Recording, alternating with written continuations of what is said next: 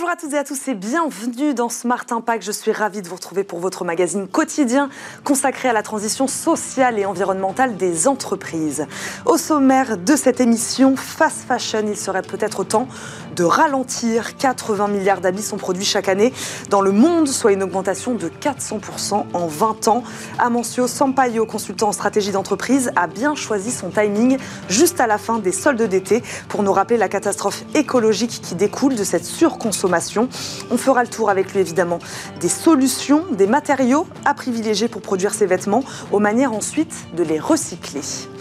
Également dans cette émission, comment financer la transition des entreprises polluantes, l'aéronautique, l'automobile ou encore le bâtiment. Certains secteurs apparaissent sur le papier comme les mauvais élèves de la lutte contre le réchauffement climatique. Pourtant, c'est bien elles qui polluent le plus et donc c'est bien elles qu'il faut aider dans la décarbonation de leur activité. On verra comment inviter les citoyens à investir dans la transition des PME et ETI qui opèrent dans des secteurs polluants. Enfin, quand le drone se met au service de la biodiversité, c'est la bonne idée du jour et elle nous vient de l'entreprise française ProDrone. Armé de sa caméra thermique et de son zoom optique, le drone est capable de repérer dans la nature les nids d'oiseaux en voie d'extinction, par exemple. L'entreprise travaille aussi actuellement sur un logiciel de reconnaissance automatique des espèces sous-marines. On en parlera en fin d'émission. Mais d'abord, je vous le disais, donc place à l'invité du jour. Amancio Sampaio nous accompagne aujourd'hui. Bonjour. Bonjour. Merci beaucoup de nous accompagner aujourd'hui dans Smart Impact. Je le rappelle, vous êtes ancien PDG et consultant en stratégie d'entreprise. Amancio, chaque mois, vous venez nous parler des innovations qui bouleversent nos manières de consommer. Et là, je le disais, vous avez choisi un bon timing pour ce sujet puisque les soldes d'été viennent tout juste de se terminer en France. Oui, c'est vrai que les soldes, c'est vraiment un symbole de la surconsommation. Mmh mais aussi c'est un bon moment pour discuter sur l'impact de l'industrie de la mode sur l'environnement. Et si on veut parler de cet impact, je trouve que c'est bien de regarder les impacts sur toute la chaîne de valeur. D'abord, il y a une élevée consommation de l'eau. Mmh. Euh, juste pour donner une idée, c'est la deuxième industrie qui consomme le plus d'eau. Et pour un exemple, pour faire une chemise en coton, on utilise 3000 litres d'eau. De plus, 20% des eaux usées industrielles proviennent aussi de cette industrie. Ensuite, il y a la pollution par les microfibres de plastique, mhm. car 72% des habits contiennent en fait des fibres synthétiques. Ah, et là, il est estimé que 190 000 tonnes de ces microfibres de plastique, mhm. ou bien 35% de tous les microplastiques qu'il y a dans les océans, proviennent de l'industrie. Ensuite, c'est 10% des émissions de CO2 et des plus, avec la pression sur les coûts, il y a beaucoup de la production qui a migré en fait dans les pays en développement. Mmh. Et là, cette industrie a pointé à plusieurs fois du doigt sur des pratiques de travail qui sont parfois abusives, voire inhumaines. Donc on peut dire qu'au sens large, l'industrie est plutôt polluante. Il y a des catégories qui favorisent d'autant plus aujourd'hui, qui cristallisent d'autant plus cette, euh, cette pollution Ouais, c'est intéressant parce que la réponse c'est oui. Mmh. En fait, depuis euh, les développements de la fast fashion, mmh.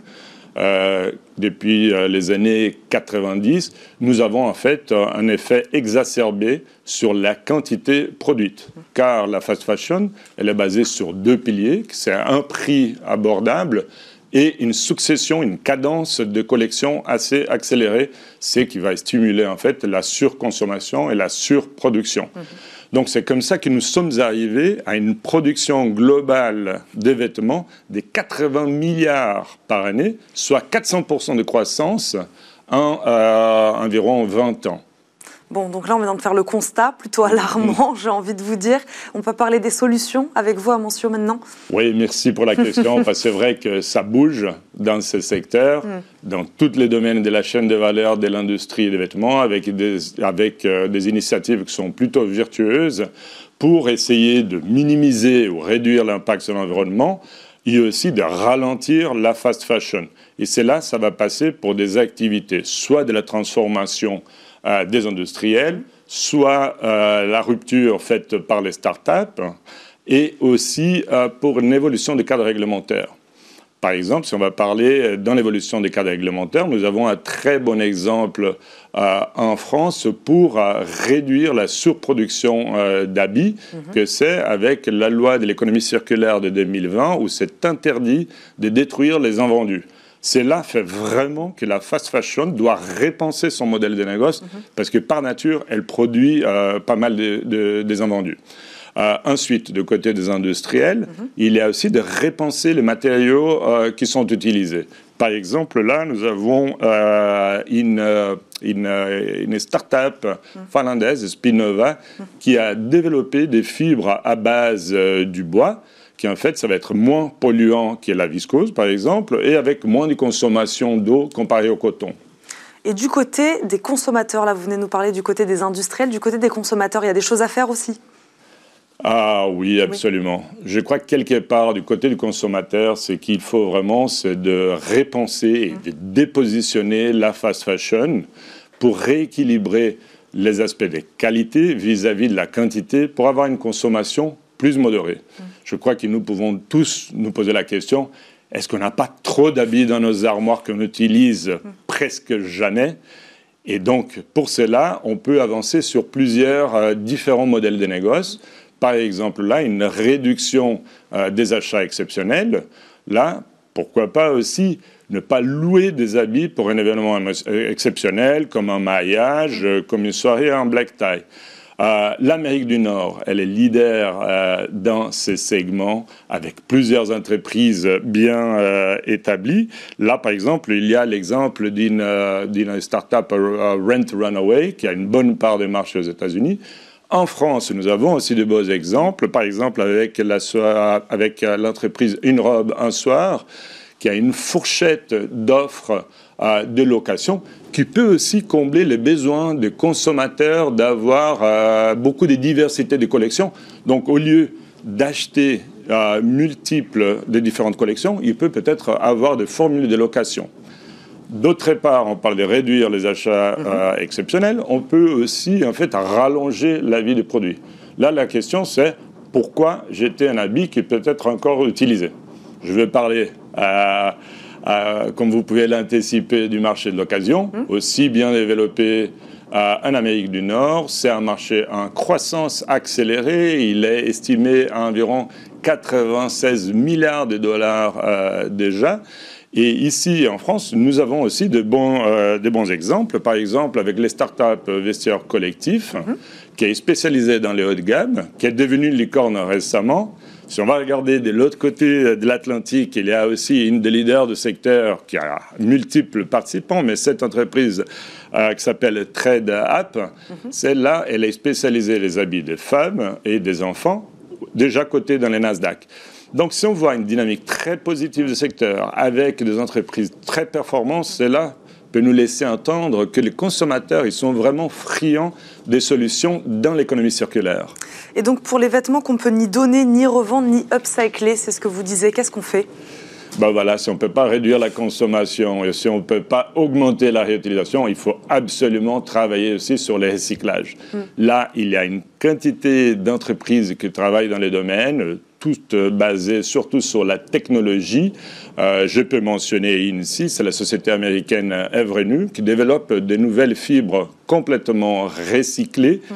euh, qui ont un très bon potentiel en fait de croissance et de volume. C'est pour ça qu'elle travaille déjà avec des leaders de segments comme Adidas euh, ou Levi's. Et on peut mentionner aussi, plutôt dans l'avant-garde, il y a une start-up anglaise qui s'appelle Warnagen. C'est là, elle développe actuellement des technologies pour recycler du coton, mais aussi des fibres synthétiques pour arriver à un produit recyclé qui a des caractéristiques très similaires au produit euh, original vierge.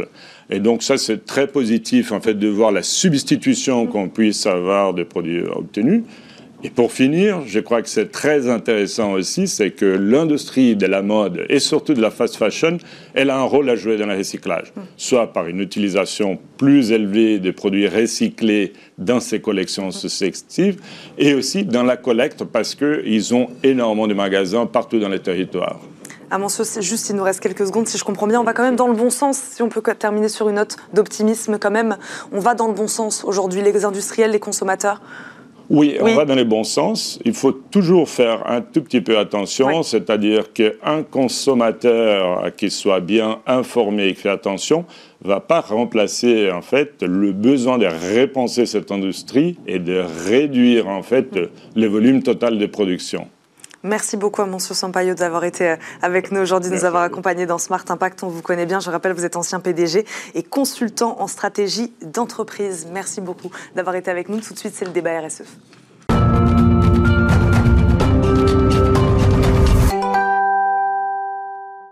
Smart Impact, le débat RSE aujourd'hui, comment financer la transition des entreprises polluantes, financer la transition plutôt que de ne pas financer la pollution. Faites votre choix. Certains secteurs polluent plus que d'autres, c'est un fait. Pourtant, est-ce une bonne idée de les exclure des financements d'État ou citoyens?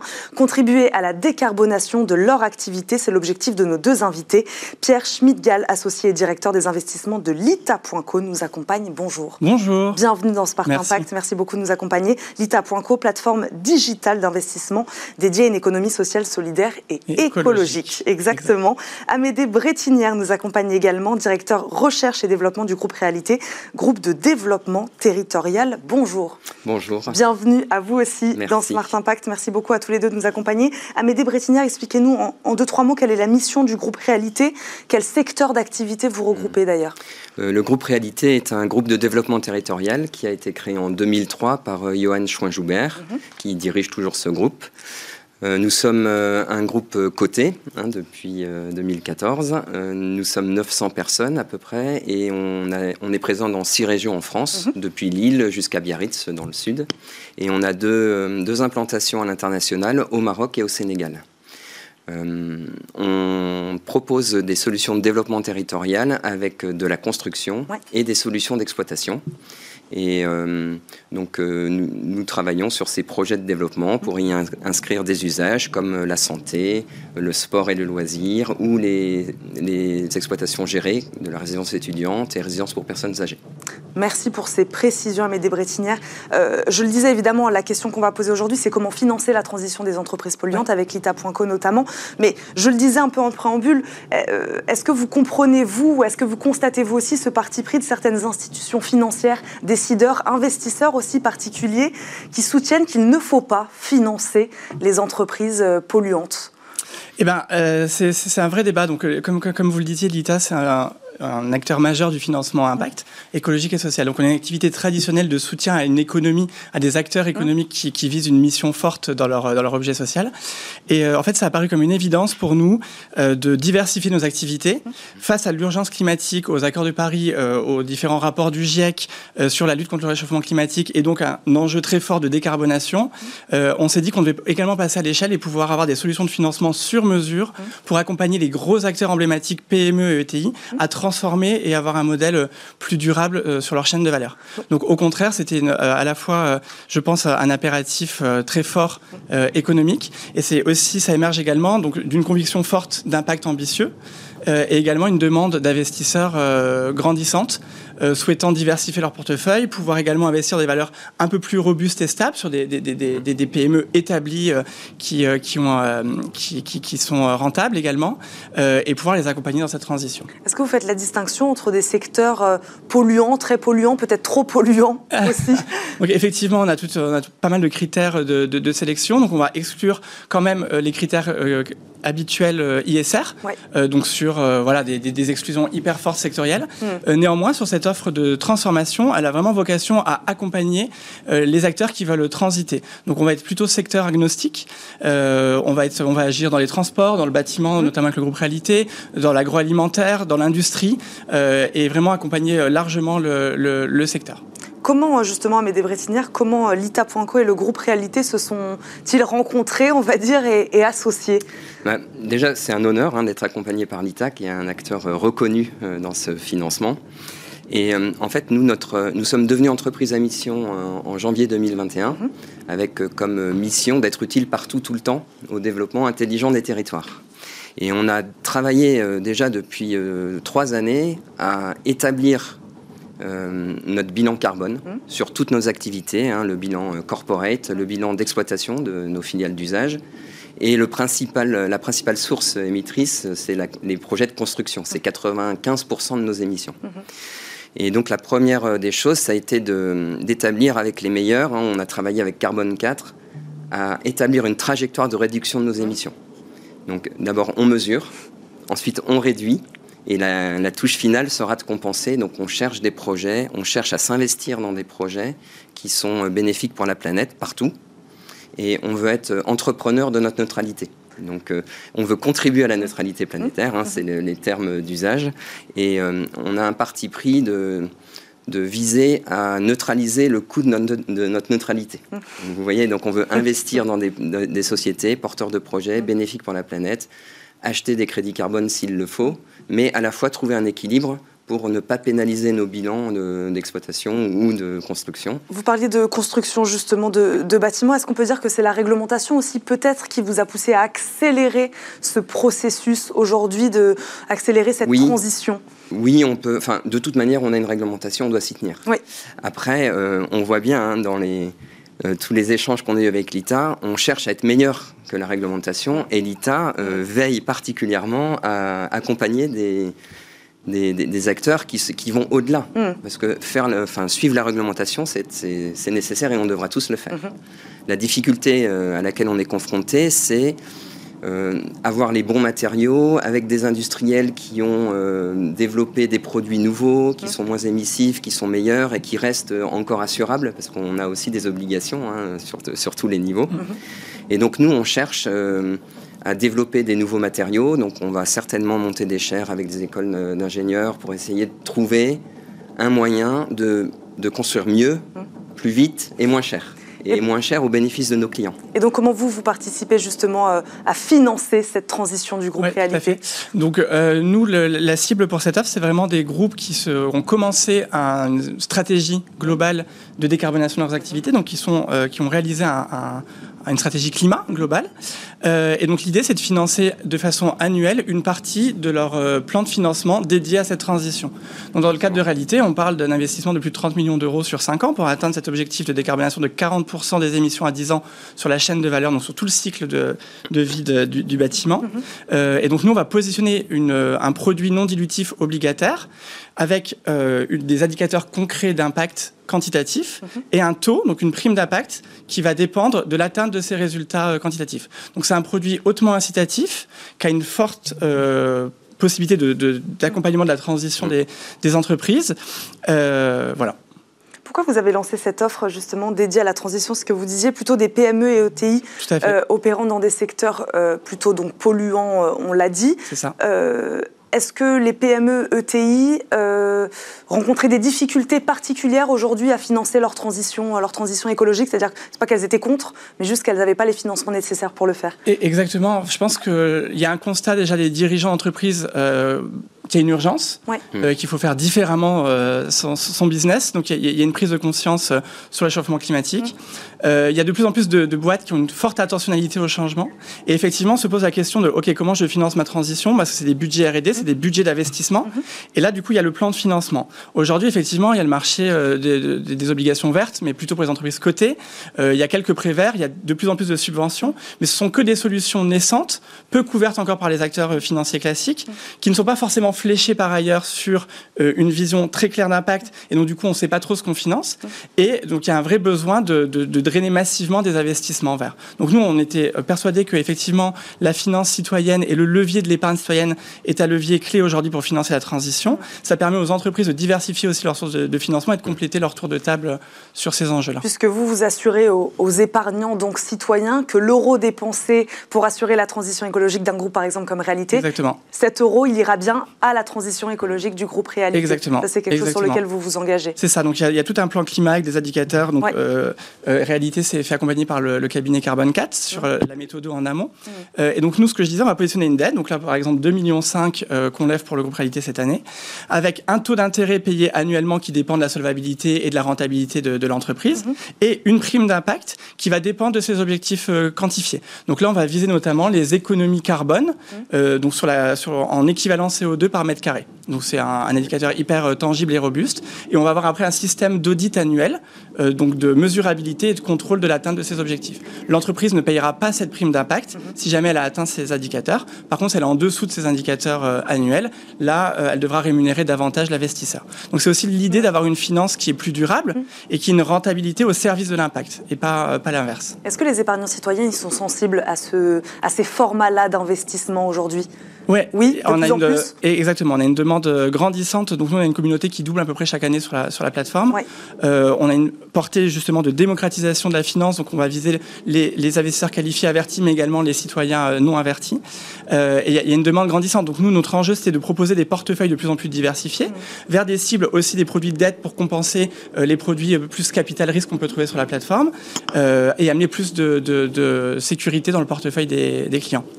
Après, c'est vrai qu'il y, a un enjeu parce que euh, il y a toujours, enfin, soutenir une entreprise comme réalité, c'est aussi dire, je peux avec mon épargne avoir une amplitude d'impact beaucoup plus forte, parce que c'est un produit hautement transformatif. On parle d'un groupe coté qui a quasiment 300 millions d'euros de chiffre d'affaires.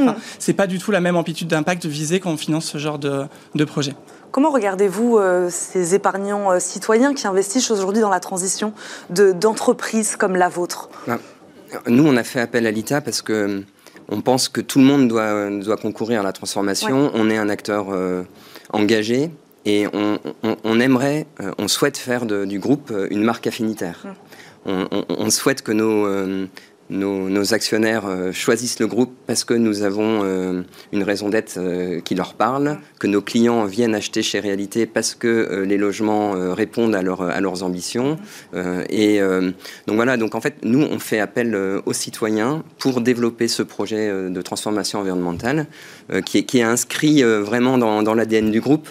Et, et, donc, on souhaite vraiment apporter euh, ces preuves de, transformation. Et, euh, et, même si, enfin, Pierre le disait, on a 30 millions d'investissements sur 5 ans, euh, on a acheté une, une, société de construction bois en matériaux biosourcés mhm. qu'on développe de manière très forte. On a, on a déménagé ces locaux qui étaient des petits locaux dans une grande usine. On investit lourdement dans une chaîne de fabrication avec pour ambition de produire plus de 100 000 m2 de façade à ossature bois. Et on a euh, également recruté des ingénieurs pour mettre au point des systèmes constructifs euh, tridimensionnels, en trois dimensions, euh, de façon à essayer de réduire les délais de construction sur site, pouvoir transformer des modules totalement construits en usine et réussir à à, améliorer la qualité de vie sur les chantiers, puisque vous êtes dans un environnement couvert, mm. des chantiers moins pénibles, peut-être même de la féminisation, de l'inclusion. Donc vous voyez, ce sont sur tous ces secteurs-là où on souhaite, nous, euh, transformer l'industrie du bâtiment. On se rend compte que depuis la guerre, on est quasiment la seule industrie à ne pas avoir évolué. Mm. Vous regardez l'automobile, vous mm. regardez... donc, euh, donc voilà, donc nous on pense, en tant que maître d'ouvrage, être euh, capable de transformer euh, la chaîne de production puisqu'on maîtrise notre client et en étant euh, au tout début de la chaîne, on va être capable de standardiser pour pouvoir industrialiser et donc bah, expliquer tout, tout ce qu'on fait en ce moment. Et vous pouvez compter donc sur l'ITA pour vous aider à, financer cette transition. Merci beaucoup à tous les deux d'être venus nous voir aujourd'hui dans Smart Impact. Pierre Schmidgal, euh, associé et directeur des investissements de l'ITA, Amédée Brettinière, directeur recherche et développement du groupe Réalité. Merci, beaucoup, à tous les deux de nous avoir accompagnés. Tout de suite, c'est la bonne idée du jour.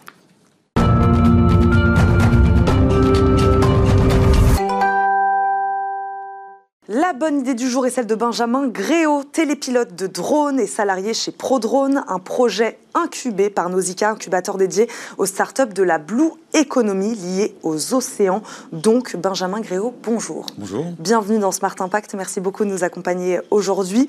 Liés aux océans, donc, je le disais, car ces drones, on va le voir, sont mis au service de la biodiversité, notamment marine. Euh, Benjamin Gréau, le projet initialement, il était purement technologique, on va dire, avant de s'intéresser à la biodiversité. Oui, tout à fait.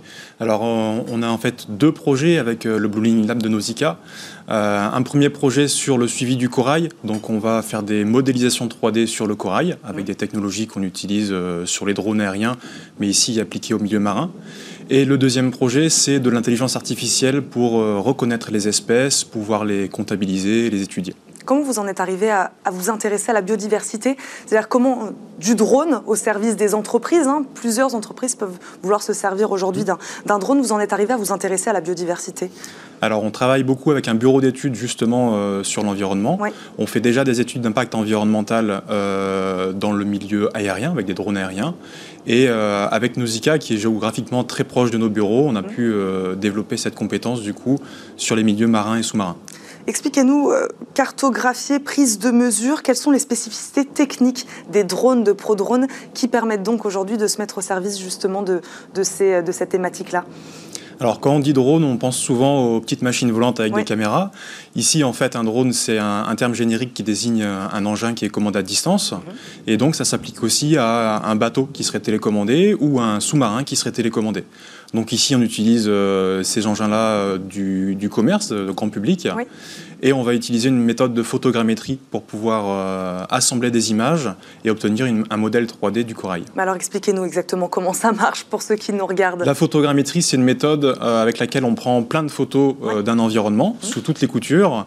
Et avec l'assemblage via un logiciel, on arrive à obtenir un résultat 2D ou 3D. Et donc, je le disais aussi, thermique, il me semble? Oui, alors effectivement, les drones aériens peuvent être équipés de caméras thermiques. Dans le milieu sous-marin, on n'utilise pas ces caméras puisque ça ne fonctionnerait pas. D'accord. Et donc sur le milieu non sous-marin, en l'occurrence, je sais que vous avez participé notamment à un projet en Inde, je crois, si je ne dis pas de, bêtises. Euh, expliquez-nous comment ça peut marcher, là, en l'occurrence, dans une forêt, par exemple. Oui, tout à fait. Eh bien, on va utiliser un drone euh, équipé de caméras thermiques cette fois et on va pouvoir euh, détecter des signatures thermiques. Donc en fait, c'est des animaux. Mhm. Et une fois qu'on détecte une source thermique, on a un zoom puissant équipé sur le drone et on va pouvoir identifier les espèces sans, les déranger. En fait, on vole très haut et euh, le zoom permet de l'identifier sans problème. Est-ce que vous avez participé à, je ne sais pas, d'autres projets, des exemples de projets du même type sur lesquels euh, vos drones ont travaillé? Oui, on fait souvent des suivis dans les parcs éoliens. Euh, sur lesquels on a une problématique sur certaines espèces de, rapaces qui nichent dans les plaines agricoles. Mhm. Et euh, ces espèces sont sensibles aux éoliennes. Il y a parfois des, collisions avec les éoliennes. Et l'idée, c'est de venir protéger ces espèces en les identifiant, euh, en détectant leur nid, par exemple, hein, pour pouvoir effectuer des actions de protection. Comment la technologie va évoluer? Voilà, À terme, qu'est-ce que vous voulez atteindre exactement? Bien, ça, c'est le deuxième projet avec le Blue Lab de Nausicaa. Euh, c'est l'intelligence artificielle. L'idée, c'est de développer un logiciel qui va permettre d'identifier les espèces, de les comptabiliser. Et euh, donc, avec Nausicaa, on va pouvoir. Euh, ils vont pouvoir nous accompagner dans la conception de ce logiciel et impliquer le visiteur de Nausicaa également. L'idée pour que ça fonctionne, ce genre de logiciel, c'est d'utiliser des, milliers ou des dizaines de milliers de photos d'une espèce, d'un animal, mhm. ou végétal, hein, ça fonctionne aussi. Et euh, ensuite, le logiciel va commencer à apprendre euh, quel est cet individu. Et donc l'idée, c'est de faire participer le, visiteur pour pouvoir euh, compléter cette base de données. Donc aujourd'hui, vos clients, si on comprend bien, sont plutôt des, associations, des institutions, protection de l'environnement. C'est plutôt ça aujourd'hui, en tout cas quand on parle de biodiversité. Ce ne sont pas des clients privés qui font appel à vous C'est du bureau d'études et donc avec qui on travaille en partenariat. Mhm. C'est le bureau Ecosphère. Et ensuite, le, client final, ça peut être des, entreprises privées, ça peut être des collectivités, des services publics. Merci beaucoup Benjamin Gréau d'avoir répondu à nos questions aujourd'hui dans Smart Impact. Je rappelle, vous êtes donc télépilote de drone et euh, salarié chez ProDrone. Merci beaucoup d'avoir répondu euh, à nos questions euh, aujourd'hui, d'avoir été avec nous. Merci à vous de nous avoir suivis. C'était la dernière de l'année. Merci à Thomas Hu qui m'a fait confiance. Merci à Joséphine Dacoury qui m'a aidé à préparer cette émission. Vous retrouverez Thomas Hu évidemment à la rentrée dans de nouveaux numéros de Smart Impact. Moi aussi, je vous retrouve à la rentrée. Je vous souhaite un bel été sur Bismart et je vous dis à très vite. Ciao